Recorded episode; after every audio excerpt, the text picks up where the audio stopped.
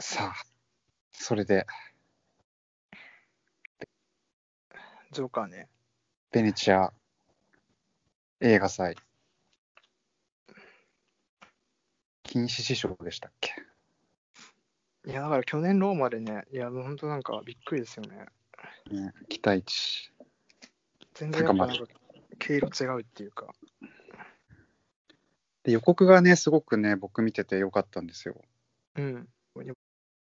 予告がね、どんどんななのいや僕見あてないから。予告見てないいんですかあ、見てない見てないや、すごいね、い。いいのよくできてて、なんかあのー近年見た予告では一番上がったぐらいのうん。感じですごい期待を持っていきました。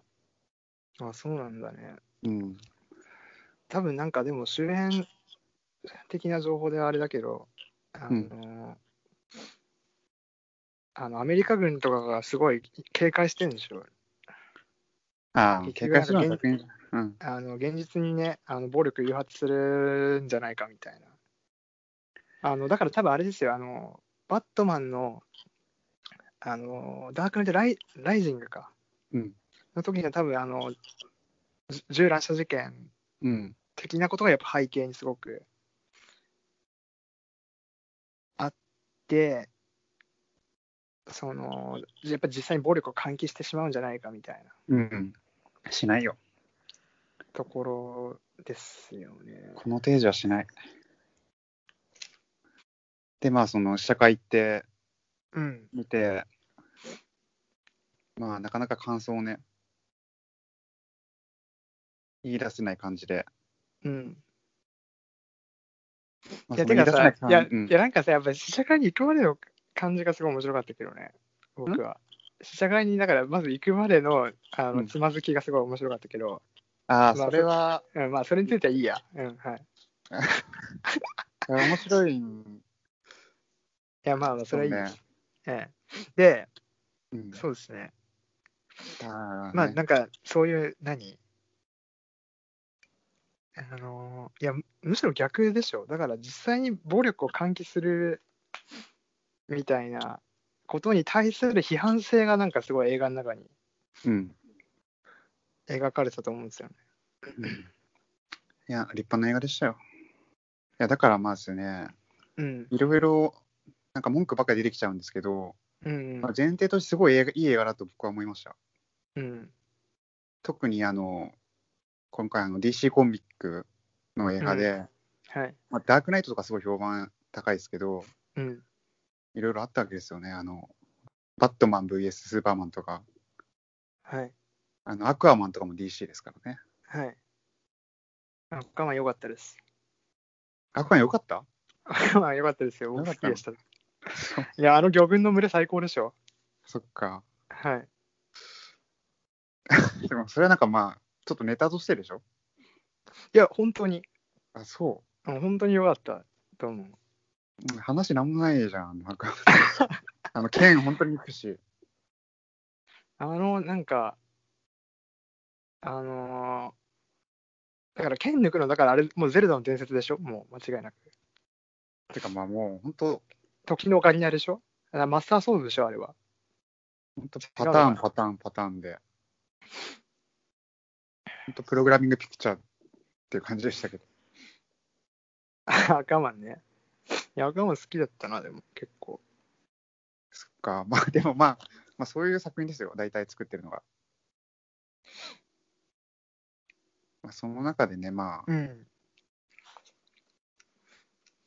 その枠組みの中でこういう作品が出たっていうのはね、うん。すごいいいことだし、これからもうん。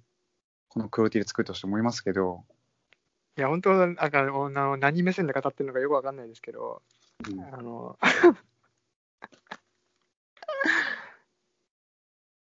えいやー、僕はあれなんですよ、やっぱジョーカー好きなんですよね、キャラクターとして。うん。で、結構あの、ジョーカーの過去って、原作のコミックとか、うん。まあ、映画とかでも一部語られてたし、ジョーカー自身もその適当なキャラクターだから、うん。まあ、毎回その冗談を言ってるっうん。ていうふうに取れるし、だから、なんか明確な過去ってなかったんですけど、うん。でもこれがその、いわゆる史実というか、ジョーカーの生誕の物語だとすると、うん。いや、ちょっとあの、あのジョーカーになれないなって、この男は。ああ、でも、え、もう、え、何ネネタバレして OK ってことあ、もう、まあ、できれば、あの、最初のうちはあれだけど、まあ別にいいっすよ。えーっと、いや、けだから、あの、ネタバレしない体でいくのかなと思ってたんで、ごめんなさい、なんか。あ、いや、いや、だから、いや、だから、いや、はいはいはい。見た目のクソもないからね、別に。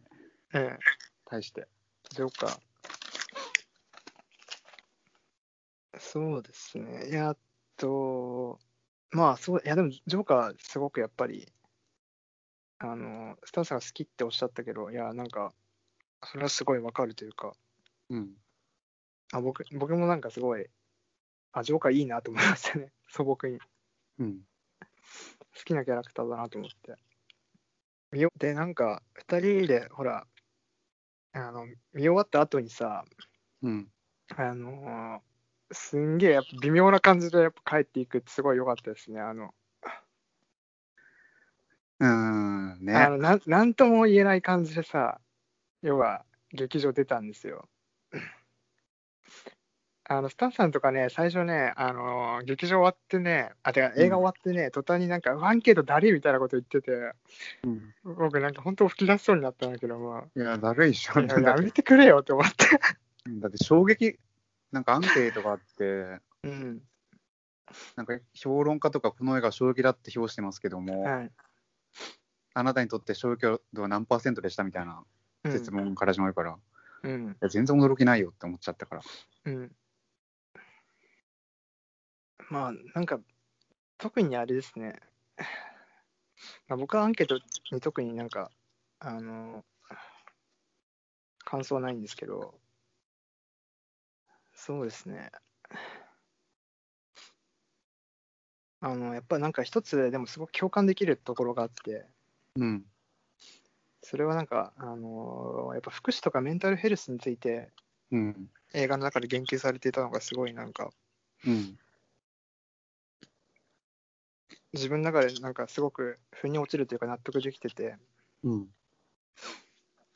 あの市が予算削減のために、うんあのゴサムシティがねゴサムシティが予算削減のためにあの診療所を閉鎖するっていううん。ところがまあ描かれるんですけどうん。その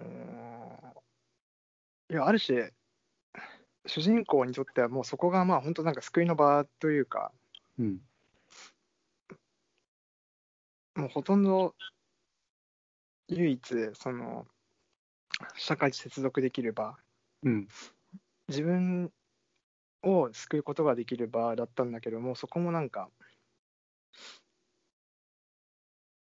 閉鎖されてしまうっていうのはなんかすごくやっぱりジョーカーっていうのがその、うある種まあなんかどんどん転落していく人生なんですけども、でもそうそういう転落に拍車をかけているのは社会であるっていう。うん。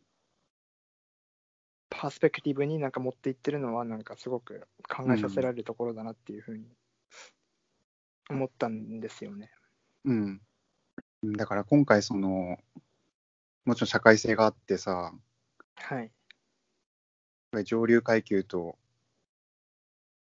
それ以外っていうところではい。対立時が出てきてるわけなんだけど、うん、まあ分断っていうこと多分すごい作品のテーマだったと思いますけど、ね、うん、でもなんだろうなんかそれより先が見たかったというか、うん。まあ、それはある意味テンプレじゃん金持ち倒せば社会が変わるっていうさいや、実はなんか僕、あの、それすごい共感できるな、その話は。いや、でもやっぱりなんかさ、企業はやっぱりすごく強大な悪と描きすぎなんですよね。うんもうなんか最近のあれを見てると。なんかもうその対立前提としてうん。たらまあデモやったら社会変わんないし共産主義は復活しないしなんかそういうね、革命の夢が消えた時代にどうするかっていう。なんかそういう話を期待してた、はい。まあ、勝手に期待してるのが悪いんだけど、自あ分がいじゃあ、て。その、あれなのね。あの、スタンさん的には、だから、その、そういう SF とか、うん、アメコミとかに、その、今まさに僕たちが生きてる社会じゃなくて、なんかこれからの社会像みたいなのが、もっと見たいっていう。あそうですね。いや、それって多分まさにマーク・フィッシャーが資本主義リアリズムの中で、テモローワールドについてなんかすごく、あの一番最初ね、うん。言ってるところとすごく関わってくる気がしてますね。だからマーク・フィッシャーまさに「あのトゥモロー・ワールド」って映画はその、これからの社会像ではなくて、うんあるいはその過去の過去にあった社会像すでに描く、あのもう壊れてしまった社会像でもなくて、今まさに生きてる世界についてティモローワールドは描いてるんだっていう話をしてたと思い思うんですけどもうん。多分僕ジョーカーもまさになんかこれってうん。あのあ今まさに自分たちが、まあ、僕たちがうん。いる社会について描いてる作品だなって思ったのねうん。だからなんかそのちょっとそのこれからの社会みたいなところに関してはなんか描かれてなかったと思うんですようん。だからその、なんかアメリカでさ、公開に向けて、うんなんか軍が警戒とかさ、うんこれに影響を受けて、うんその人殺した人が出ちゃうんじゃないかみたいなうん懸念されてって話があったけど、うんあここで映画、この映画で手入れしてることのレベルでは、うん人は変わらないというか、うんだって結局やってることってまあ、でも暴動しかないしね、この映画でやってることって。うんなんかだから、そういうのがもう無理だからこそ、うんなんかジョーカーっていう、なんだろう、新しい価値観を提示するようなカリスマが出てきて、うん今までと違う方法でうん格差だったり、うん社会の不平等をまあ構成していくっていう、はいそれにはその人を殺すことも厭わないっていう方な、いうようなはいはい話なのかなと思ってたけど、まあ、ええ結局、まあ、打倒上流上流会議の対すの、なんだろうね、悪のカリスマでしかないから、この映画だと。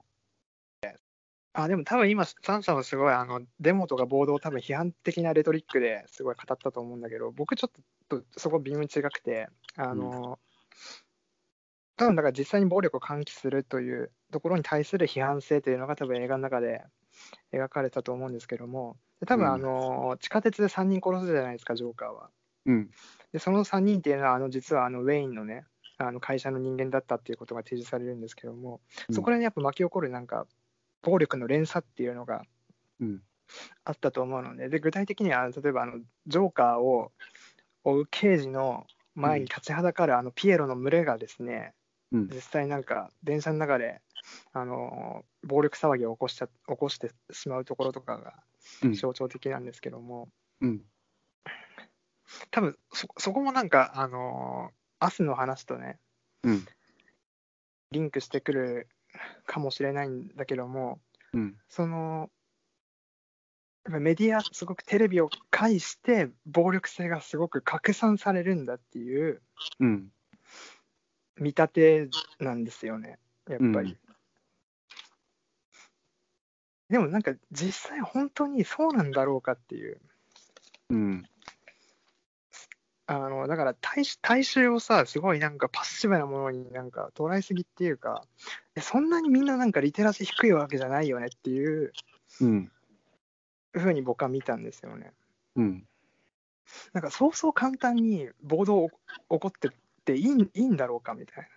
いや、うんわかんない。でも、もしかしたら、あのー、その、人殺し映像とかをリアルタイムで見たときに人はすごくやっぱりあの暴力性に駆られてしまうのかもしれないんだけども、うん。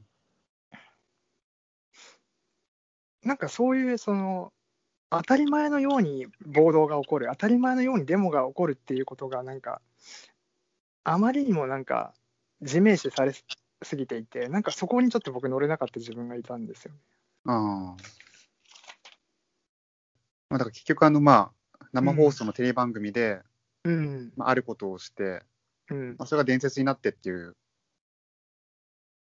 話だからね。うんうん、あ、そういえば、あのーあの、キングオブコメディって見ましたえあの、マーティン・スコーセッシのさ、あの、デニーロ主演の、キングオブコメディいうん、や、いや、ごめんなさい、み見てないです。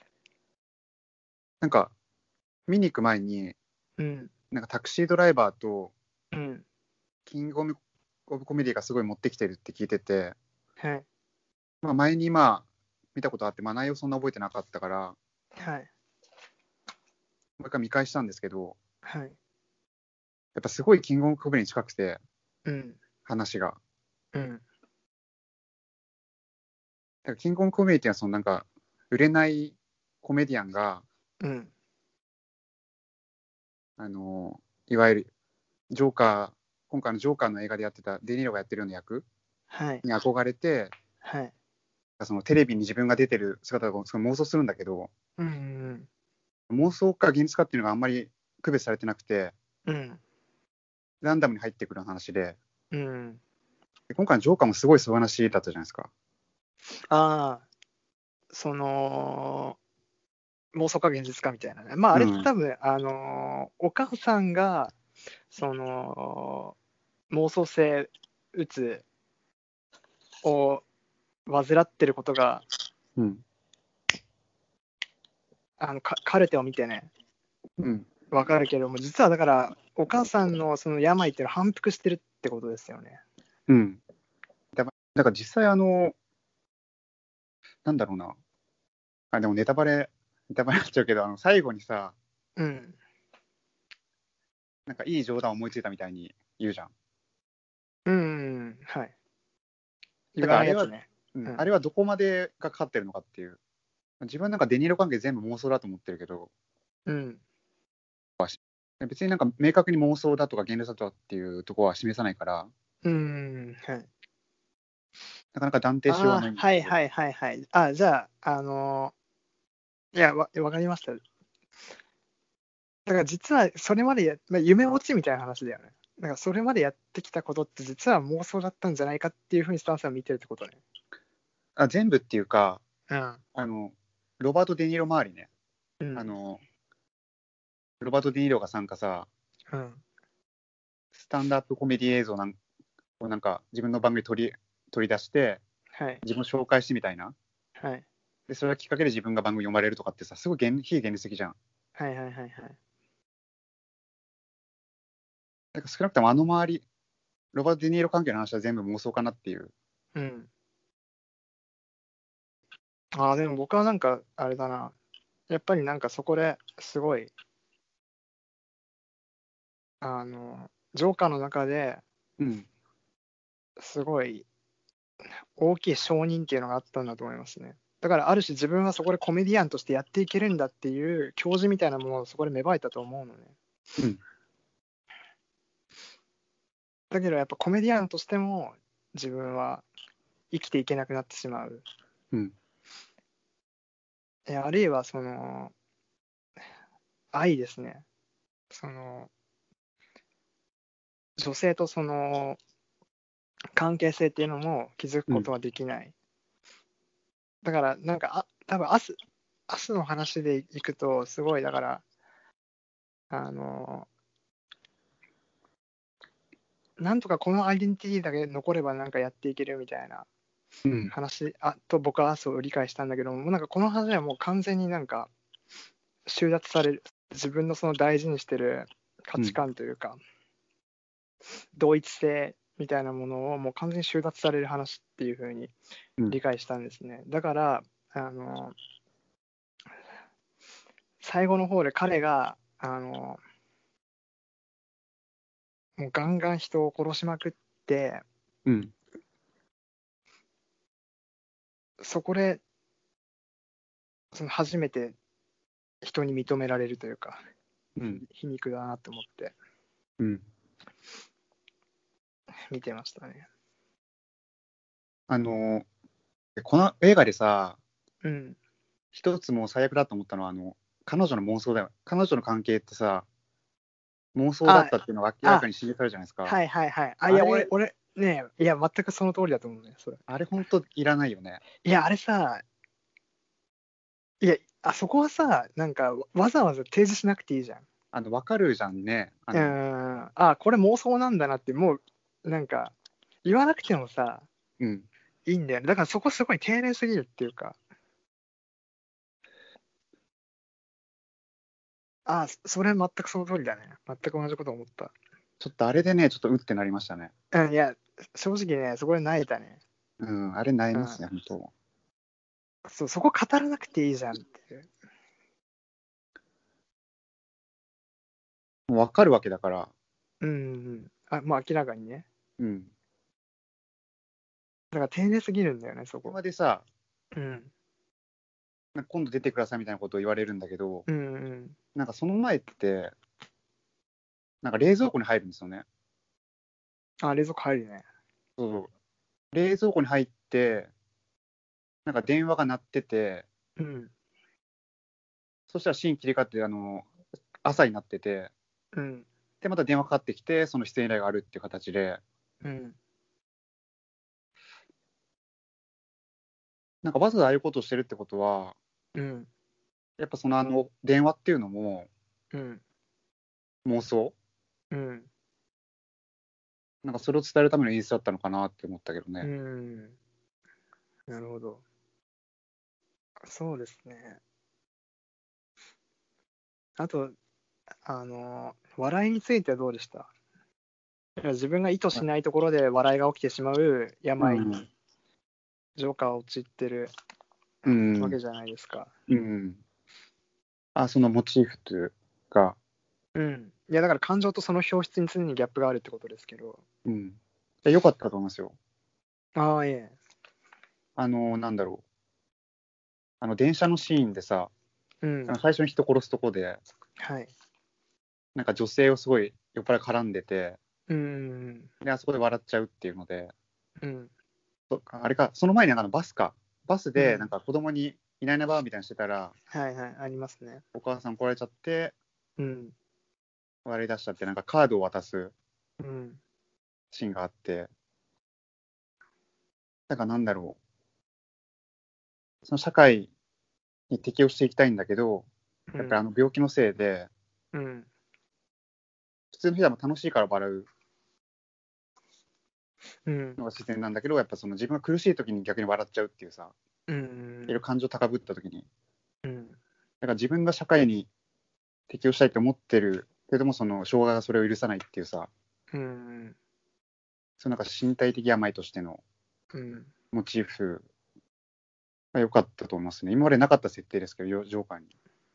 あのー多分ウィリアム・サローヤに「ラフィング・サム」っていう小説があってはい。それもその主人公はすごく悲しいのにうん笑っちゃううん登場人物が出てくるだから本当に笑いでしか自分を表現できないうん。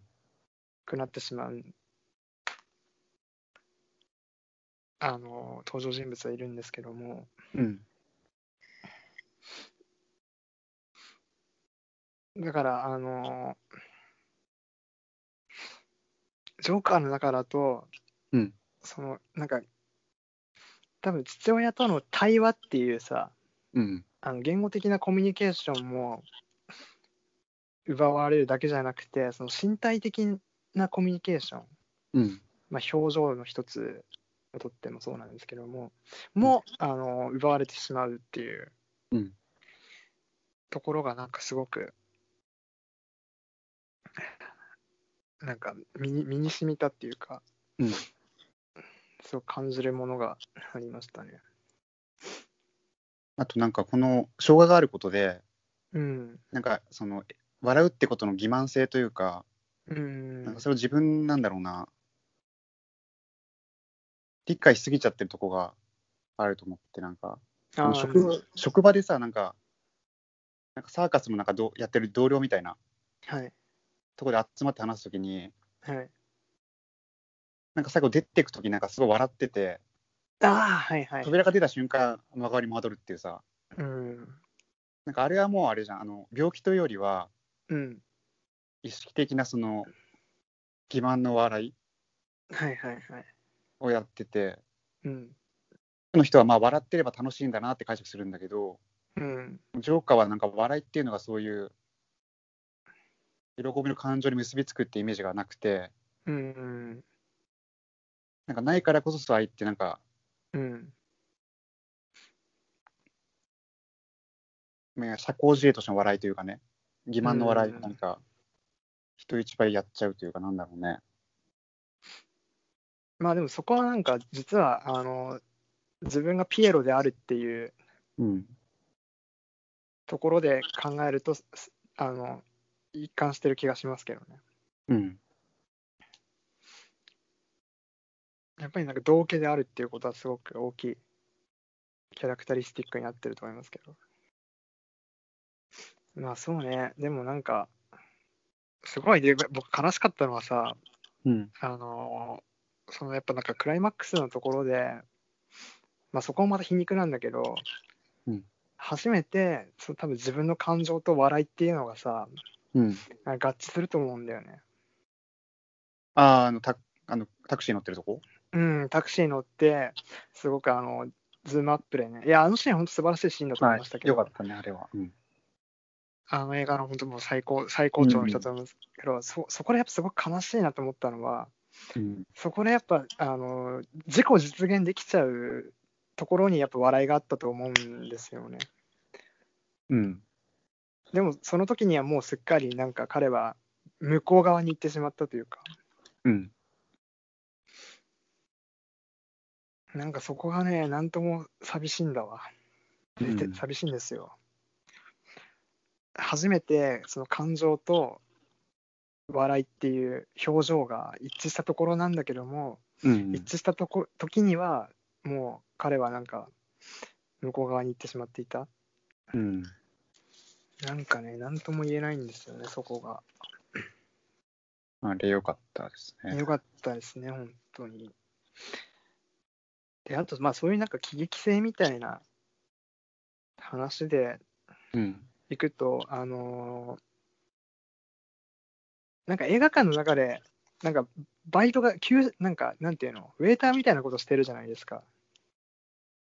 あはいはいはいはいはいで、あの時あのー映し出されてた映画が、多分チャップリンのモダンタイムズだったと思うんですけど、うんあれ引用したのですごくやっぱなんか、メッセージ性あるなと思ったのね。やっぱやっぱチャップリンのモダンタイムズってやっぱその機械文明産業文明の中で、うんあの阻害されていくそのチャップリンが描かれていくでそのやっぱりなんか工場のねうんあの非人間的な扱いにあのチャップリンは病んでいくうんわけですけど一方でそのあの女の子と出会ってねなんかすごい笑い笑いがすごく大生きていく上で大事なんだみたいなうん話をすると思うのね。結構なんか、だからあの、そのモダンタイムズ引用するのってかなりなんか、この映画にすごくなんか、あジョーカーにすごい通底してるテーマをなんか、再確認させるようなところだったと思うんですけども、で、あの映画をさ、あのー要は上流階級が見てるわけじゃないですか、あそこにいた人たちは、そこもなんかすごい皮肉だなと思ったんですよね。うん。ああ、なるほどね。うん。だからそこで描かれてるのはむしろその上そのチャップリンのモダンタイムズで描かれてるのは上流階級に対する批判なんだけどもその上流階級に対する批判っていうのをさえもなんか消費できてしまう上流階級っていううん。すごく皮肉が効いたシーンだと思ったんですよね。あ、そう、そこはすごい大事だと思う。あの、うん、だからこの映画自体も、うん。そういう映画じゃない映画ができたと思うんだけど、うん。やっぱ実際出来上がったものってさ、うんや。っぱ同じ構造持ってて、うん。やっぱりなんか、もう映画いける身分ですよ。うん。身分の人間が見て、うん。なんかちょっと反省して、ああ、うんなるほ社ど。会について考えて、うん、なるほただど。まあ次の日忘れるみたいな。うん。なるほど。だからそういう、実はなんか、私たち観客に対する、その、眼差しとも捉えられるかもしれないですよね。うん、あ、それすごい大事だと思うな。重要な指摘だと思います。だから本当に、なんだろう、この映画を見てさ、そのうん社会の欺瞞とかさ、格差とか、うん、そういうことにあの今まで関心持たなかった人たちが考えるようなうん、映画にできたかもしれないのに、うん、しかもジョーカーっていう入りがジョーカーだからさ、うん、みんな見れるわけじゃないですか、うん、娯楽として。うん、でもやっぱこの映画見てもやっぱり、うん、その社会についてなんか深く考えるとか、うん、そういう考えまで及ぶとは思えないんですよね。ああ。あ、でも僕はなんかそこ逆かな。むしろなんか、その敷居が低いからこそ、うんその、考える契機になるような、きっかけになるような、うん。まあちょっとこれすごい、あの僕自身がすごいうんオプティミスティックす、過剰にオプティミスティックなのかもしれないけども、うん。まあ、そこはそう思いますね、でも。うん。だから自分は結構そこが残念だったかもしれない。一番うんええあとはね、そうね。まあでも、あとやっぱ素顔と仮面っていうところはすごい面白かったですよ。だからなんかこの辺からずっとやっぱ素顔に対して仮面の優位っていうのが多分ずっと描かれてると思うんですよ。うん。なんかむしろね、仮面をかぶってる方が、時の、時の方がなんか、あの、素顔であるかのようなうん。体験っていううん。のが描かれてると思うんですけどもうん。むしろだから多分ジョーカーはあのペイントしてからがなんか本領発揮じゃないですかうん。だからなんかその攻撃性の印みたいなのがそのペイントして芽生えるわけなんだけどうん。であのあのウェインがねあの社員が殺された後に、あの犯人はどうやらピエロの衣装をしていたようだがあの、いやそんなその素顔で殺せないのかみたいな煽りを入れるわけですよ。うん。いやなんだけどなんか結構その批判で僕なんか全然違っててやっぱなんか仮面をかぶってるっていうことがもうなんか素顔とまイコールなわけだからっうん。ていう感じ。うん。スタンスあとなんかこの、なんだろうな。よくダークナイトがさ、ダークナイト見ました中で見てないです。あのなんかどえ土日日曜日土曜日なんかやってたらしいね。あ、やってた、やってた。うんいや、僕ね、なんかね、あの、ちょっと一しで30分ぐらい見てたの、今日、ダークナイト。で、寝ちゃってね、うん。みあ見てないんだわ。いや、僕はあの、なんだろうん。う。ダークナイトすごい評判になって評価されてて、えそれ出来がいいと思うんですよ、その、ー、あ、はい。娯楽映画として。うん。でも、あんなんか、本質的に好きじゃなくて、うん。っていうのもそのあれがすごいなんか尖った映画っていう捉え方されてるんですけどはい。もともとあのバットマンの原作ですごいもっと尖ったことしててはい。あのーもう残虐描写バリバリなわけですようん。だからそんななんあ、か大抵の生ぬ人はいる、その生ぬるいと。はい。そうそうそううん。なんか大抵の人はなんかアメコミとかっていうとさうん。ただの娯楽でしょって多分捉えてる人はい。多いと思うんですけどはい。であの好きなバットマンの原作であのキリングジョークっていう話があってはい。それはもうめちゃくちゃで本当になんか、うん。えっと、ジョーカーを刑事のゴードンっていう刑事がいるんですけどはい。そいつをの娘をはい。下半身不随にしてはい。で強姦してはい。でその写真をなんかあのー遊園地でうんなんかゴーカートみたいに載せてうん。うん。その残虐写真をずーっと見せてうん。精神に狂わしてやるって話でうん。めちゃくちゃなんですよ本当にあのあめちゃくちゃですね。単純にそのなんだろう殺すとかじゃなくてええ精神的に俺みたいに狂わしてやるっていうさはい。いやめちゃくちゃですね。でめちゃくちゃ描写もねうん。あの残虐なわけですようん。だからもともとはそういう話でええだからまあそれをなんか、まあ、じゃあ子供見る映画にしたいからうんそう。いう残虐とかを取り払ってまあ娯楽映画としてやってるわけだけどはい。だから今回のジョーカーはそれ期待してて、ああ、なるほど。うん、そのゴミック版にあったようなそういううんうん。もうなんか純然たる暴力みたいな。そうそうそうええで今回あの確かに暴力シーンあるじゃないですかうん。あの銃で撃ったり刺したりとかはい。でもまあ、なんだろうな。ああ、いや、それだ、でも、あのね、そ、そこもすごくなんかわかるな、でも。多分僕はなんかトリアを見たので、うん。あの、スタンさんとまたなんか、その、暴力っていうものをなんか相対化する道具がちょっと違うんですけど、うん。あの、やっぱなんかトリアを見たので、うん。なんか、すごく、ジョーカーので描いてる暴力性みたいなのは、すごくスタイリッシュに見えてしまうんですよね。うん。であるから、なんだろうな、それこそ一番最初の話に持っていくとすると、うん。その、実際に暴力を喚起するみたいなうん。話があるのだが、うん。あの、正直映画の中でやってるのは結構生ぬるいんじゃないかっていういやそうなんですよ。ことですね。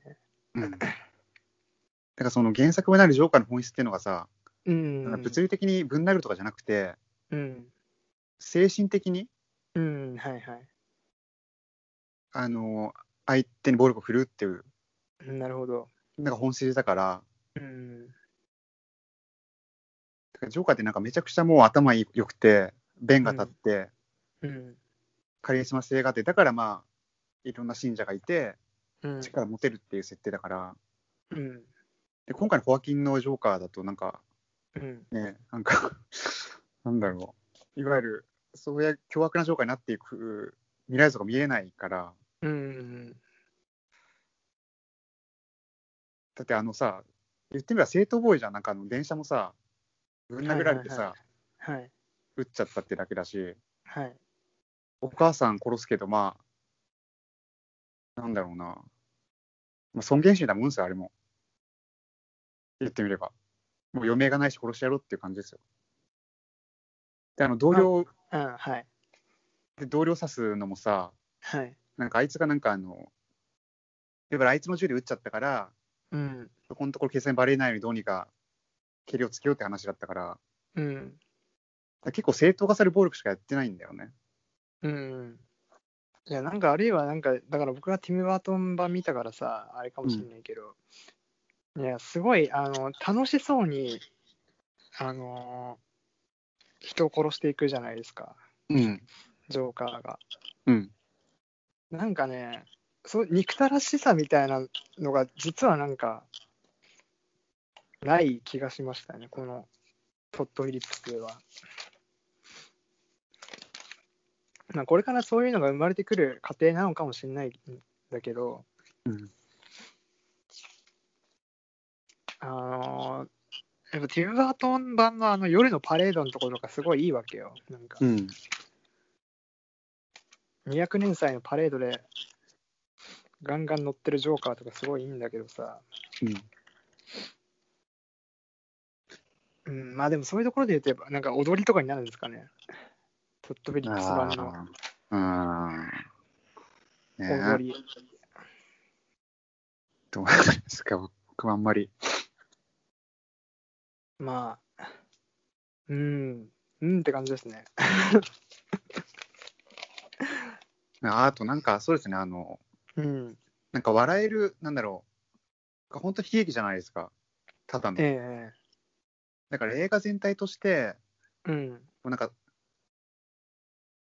残虐すぎて笑えるとか、最悪すぎて笑えるとか、うん。それこそ死体で家作るみたいなね。ああ、まあ、あれも、 あれはね、なんかありましたね、そういうのもね。うん、ありましたね。なんか、それで終わってほしかったなって、あの喜劇だったっていうのもさ、うん。あのまたちょっと原作の話になっちゃうんですけど、うん。あのそのこのバットマンシリーズ、アラン・ムーアって人が書いてて、うん。であのアラン・ムーアって人はなんか、ウォッチメンっていうさ、はい。よく有名な、まあ、アメコミの話があって、はい。で、その中にも、ジョーカーっぽい、コメディアンっていうなんかキャラクターが出てきて、ええで、なんかそのコメディアンがジョークを言うシーンがあって、はい。それがあの、コメディアンがその精神科医に、うん。もうなんか鬱でもう病んで、しょうがない時うんに相談に行って、うん。もうこの社会なんか生きづらくて、苦しくてもう死にたいですみたいに言ったら、はい。医者がなんか、今近くで、あの、ペールのサーカスがやってて、うん。それを見てちょっと笑って、うん。気を紛らわせるのもいいんじゃないかみたいなはい。ことを言ったら、はい。いや、そのピエロは僕なんですっていう。うーん。だからピエロやって、はい。なるほど。体調を楽しませてる、その本人がまあ、うつ状態でまうんあ、精神はいはいは科い医はい。なるほど。すごい悲しい話でさ、うん。いや、それ悲しいね。だから、ほんとだから踏み台にしてるってことだよね。そうそう。うん。だけどなんか笑えちゃうじゃないですか、もう広すぎて。うん。なんかそういうなんかね、強烈な、ジョークとしてこの映画を作ってほしかったな、なんか。ああ、なるほど。うーん。ただの悲劇だった。でさ、なんか僕、これ、あの、ジョーカーより全然ね、実はなんかあの、今、あの、ミシェル・ウェルベックが、なんか、セロトニンっていう本がね、翻訳が最近出たんですけど、こっちの方が全然、あの、乗れます。うん。ですので、ぜひ、スタンさんもね、あのそちらを読んでいただいて、はお願いいたします。あの、うん本当にね、あの、ウェルベックの方は、あのー救いないんでね、うん本当隅々まで救いないので、あの、ぜひ、お願いします。なんか、たまたま同じタイミングでジョーカーとセロトニンって出た出たから、あ。うん。なんかそのタイミングもすごい面白かった。扱ってるテーマも結構近い、近いものあるんですけど、うん。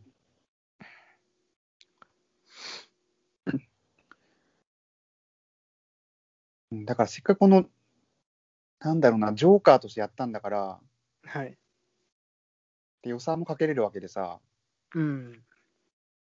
まあ、ダークナイトとかもそうだけど、えダークナイトもいわゆる、こういう娯楽映画の中ではしっかり人間ドラマやってんだけど、え、ええ、それぞれちゃんと今回のジョーカーは人間ドラマやってて、ええ、確かにその映画祭とかで評価されるようなタイプの映画になってるんだけど、うん、でもジョーカーでやってるんだから、うん、普通にアクションシーンもやりつつ、うん。なんだろう、娯楽性もありつつ、うん。しかも人間ドラマをしっかりやるっていうのは、うん。本当なかなかできないことだから、うん。で今回のジョーカー、それができたはずだから、うん。なんかそこもね、だって、別にこの話だったらジョーカーじゃなくてもいいやっていうさ、うん。まあ、そうですね。うん。というなんかもう不満をなんか吐き出すだけ、吐き出した感じですけど。というような、えー回になりましたが、いやえーよくできてるからこそすごいね、ちょっと不満が僕残っちゃいます。ーいや、でもこれやっぱなんか、ベネチア金自師匠、うん。うん、なんかこう僕はなんかちょっと違うんじゃないかって思いましたけど、うん。はい。まあ、っていうところですかね。まあ僕好きなんですけどね、こんだけ言っといて。うん。いいやや、好きなのは、好好きだからきなのは分かったよ。なんか、うん。大丈夫。好きなのは分かったから。だってもっとやってんだもん、原作で。うん。まあ、というところで、うん。ありがとうございました。あありがとうございまりすがとう。本当、ございますワイソーシリアス、トッド・フィリップスですね。え、ちょっとなんて言ったかわ分かんなかったけど、ありがとうございます。